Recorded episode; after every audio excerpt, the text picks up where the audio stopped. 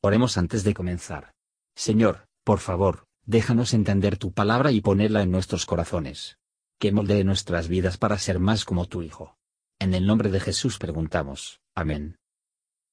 Capítulo 27 Y mandó Moisés con los ancianos de Israel al pueblo diciendo, Guardaréis todos los mandamientos que yo prescribo hoy.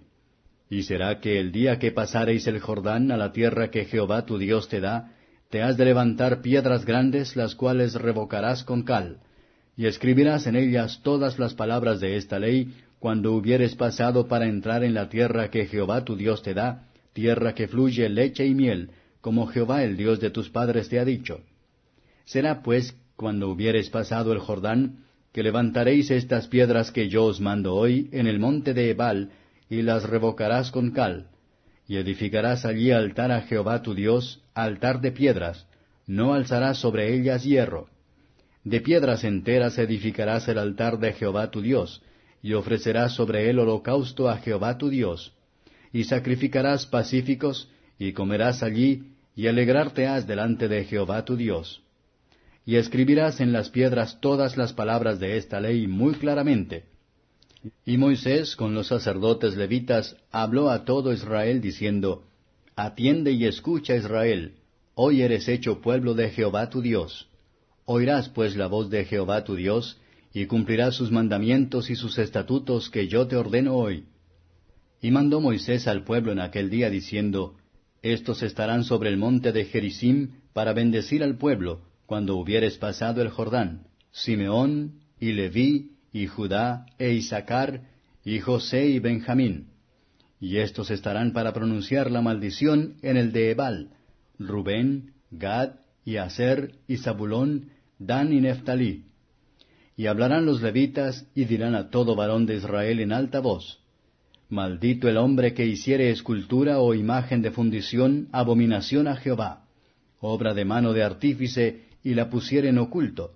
Y todo el pueblo responderá y dirá, Amén. Maldito el que deshonrare a su padre o a su madre. Y dirá todo el pueblo, Amén. Maldito el que redujere el término de su prójimo. Y dirá todo el pueblo, Amén. Maldito el que hiciere errar al ciego en el camino. Y dirá todo el pueblo, Amén. Maldito el que torciere el derecho del extranjero, del huérfano y de la viuda. Y dirá todo el pueblo, Amén. Maldito el que se echare con la mujer de su padre, por cuanto descubrió el regazo de su padre, y dirá todo el pueblo, Amén. Maldito el que tuviere parte en cualquiera bestia, y dirá todo el pueblo, Amén. Maldito el que se echare con su hermana, hija de su padre o hija de su madre, y dirá todo el pueblo, Amén. Maldito el que se echare con su suegra, y dirá todo el pueblo, Amén. Maldito el que hiriere a su prójimo ocultamente, y dirá todo el pueblo, Amén. Maldito el que recibiere don para herir de muerte al inocente. Y dirá todo el pueblo, Amén. Maldito el que no confirmare las palabras de esta ley para cumplirlas. Y dirá todo el pueblo, Amén.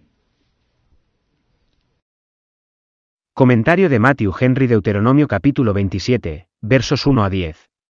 Tan pronto como ellos entraron en Canaán, deben establecer un monumento, en la que se deben escribir las palabras de esta ley. Deben establecer un altar. La palabra y la oración deben ir juntas. Aunque puede ser que no, de sus propias cabezas, la creación de cualquier altar, además de que en el tabernáculo, sin embargo, con el nombramiento de Dios, ellos podrían, en alguna ocasión especial. Este altar debe estar hecho de piedras sin labrar, tal como lo encontraron en el campo. Cristo, nuestro altar, es una piedra cortada del monte, no con manos, rechazada por los constructores, ya que no tiene ni hermosura, pero aceptado por Dios el Padre. Y tomó la cabeza del ángulo. En el Antiguo Testamento, las palabras de la ley escrita, con la maldición anexo, lo que nos permitiría superar con horror, si nosotros no teníamos, en el Nuevo Testamento, un altar erigido cerca, lo que le da consuelo. Bendito sea Dios, las copias impresas de las escrituras entre nosotros, eliminan la necesidad de tales métodos como se presentaron a Israel. El fin del ministerio del Evangelio es, y el fin de los predicadores debe ser, para que la palabra de Dios tan claramente como sea posible. Sin embargo, a menos que el Espíritu de Dios prospere estas labores con el poder divino, no vamos a, incluso por estos medios, seamos hechos sabios para la salvación, por esta bendición que. Por tanto, debemos orar todos los días y de todo corazón, versos 11 a 26. Los seis tribus designadas para la bendición, todos eran hijos de las mujeres libres, porque de los tales la promesa pertenece, Gálatas 4 verso 31. Leví está aquí entre el resto. Los ministros deberían aplicarse a sí mismos la bendición y la maldición que predican a los demás, y por la fe puesto su propia amén a ella. Y no solo deben seducir a la gente a su deber con las promesas de una bendición, pero el temor a las amenazas de una maldición, al declarar que una maldición caería sobre los que practican tales cosas. Para cada una de las maldiciones del pueblo iban a decir, Amén. Se profesa su fe, que estos y similares maldiciones fueron las declaraciones reales de la ira de Dios contra la impiedad e injusticia de los hombres, ni una jota de lo que osa de caer al suelo. Se reconoce el patrimonio de estas maldiciones. Los que practican tales cosas son dignos de caer, y se encuentran bajo la maldición. Para que los que eran culpables de otros pecados, no aquí mencionado, debe creerse a salvo de la maldición, el último alcanza todo. No solo los que hacen el mal, que prohíbe la ley, sino también los que omiten el bien que la ley exige.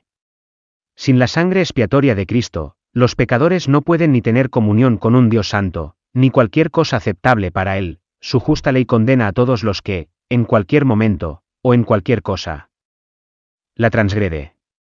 En virtud de su terrible maldición permanecemos como transgresores, hasta que se aplique la redención de Cristo a nuestros corazones. Donde quiera que la gracia de Dios trae la salvación, enseña al creyente a negar la impiedad y mundanos, vivir sobria, justa y piadosamente en este mundo presente, consintiendo, y deleitarse en las palabras de la ley de Dios, según el hombre interior. En este caminar santo, la verdadera paz y alegría sólidos se encuentran. Gracias por escuchar y si te gustó esto, suscríbete y considera darle me gusta a mi página de Facebook y únete a mi grupo Jesús Answers Prayer.